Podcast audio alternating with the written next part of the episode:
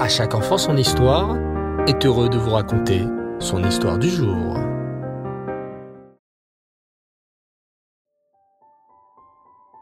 Bonsoir les enfants et Reftov, j'espère que vous allez bien. Baou Hashem. Ce soir, je suis heureux de vous retrouver pour le retour de notre rubrique spéciale autour de notre histoire juive, avec la suite des formidables aventures de Rose Goldstein. Cette petite fille juive de 12 ans que ses parents ont envoyée en Amérique pour la sauver de la terrible pauvreté du shtetl.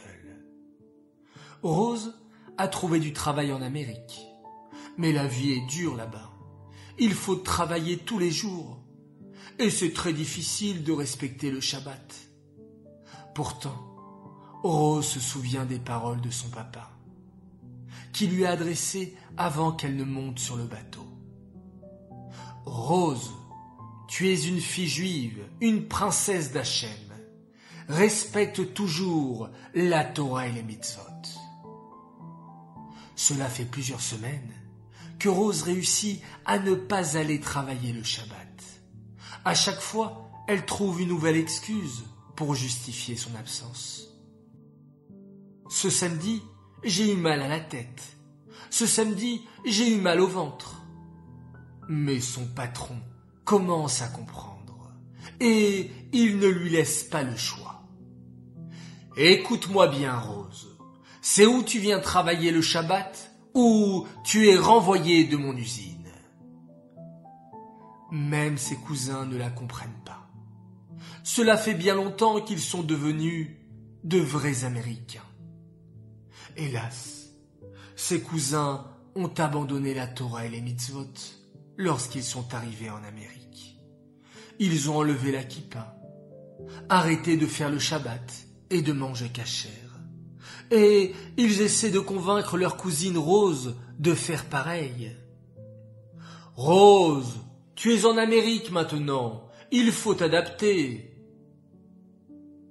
Rose ne sait pas quoi faire. Elle ne veut pas devenir comme ses cousins. Elle veut garder la Torah et les mitzvot. Mais d'un autre côté, elle risque de perdre son travail. Que doit-elle faire? Sera-t-elle assez forte pour rester une fille juive fidèle à la Torah? Ce fameux vendredi après-midi, lorsqu'elle rentre chez ses cousins, Rose a la tête basse. Elle allume sa bougie de Shabbat, seule, dans sa petite chambre, comme chaque vendredi. Elle entend ses cousins qui s'apprêtent à aller jouer au foot. Elle entend sa tante en train d'écouter la radio. Il n'y a qu'elle qui respecte le Shabbat dans cette maison. Et elle sait que beaucoup de juifs en arrivant en Amérique ont arrêté de faire les mitzvot. Mais la Torah, c'est toute notre vie, pense Rose. Ce n'est pas parce qu'on change de pays qu'on doit ressembler au goïm. Rose se couche et récite le schéma Israël. Elle se tourne et se retourne dans son lit. Demain ce sera samedi. Son patron l'a averti. S'il ne la voit pas au travail, elle sera renvoyée, définitivement.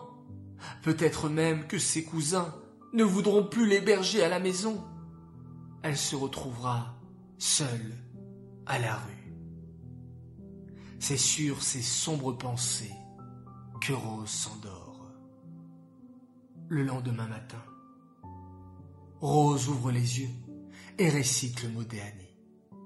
Puis elle se lave les mains et un éclair se fait dans sa tête et dans son cœur. Elle respectera le Shabbat quoi qu'il arrive. D'un pas résolu, Rose s'habille et sort de la maison. Ses cousins font un petit sourire. Ils pensent que Rose a enfin cédé et qu'elle se rend à l'usine pour travailler. Mais en réalité, Rose ne va pas du tout au travail. Au contraire, elle a pris sa décision. Elle passera tout le Shabbat dans un petit jardin de New York, seule. Et Hachem l'aidera.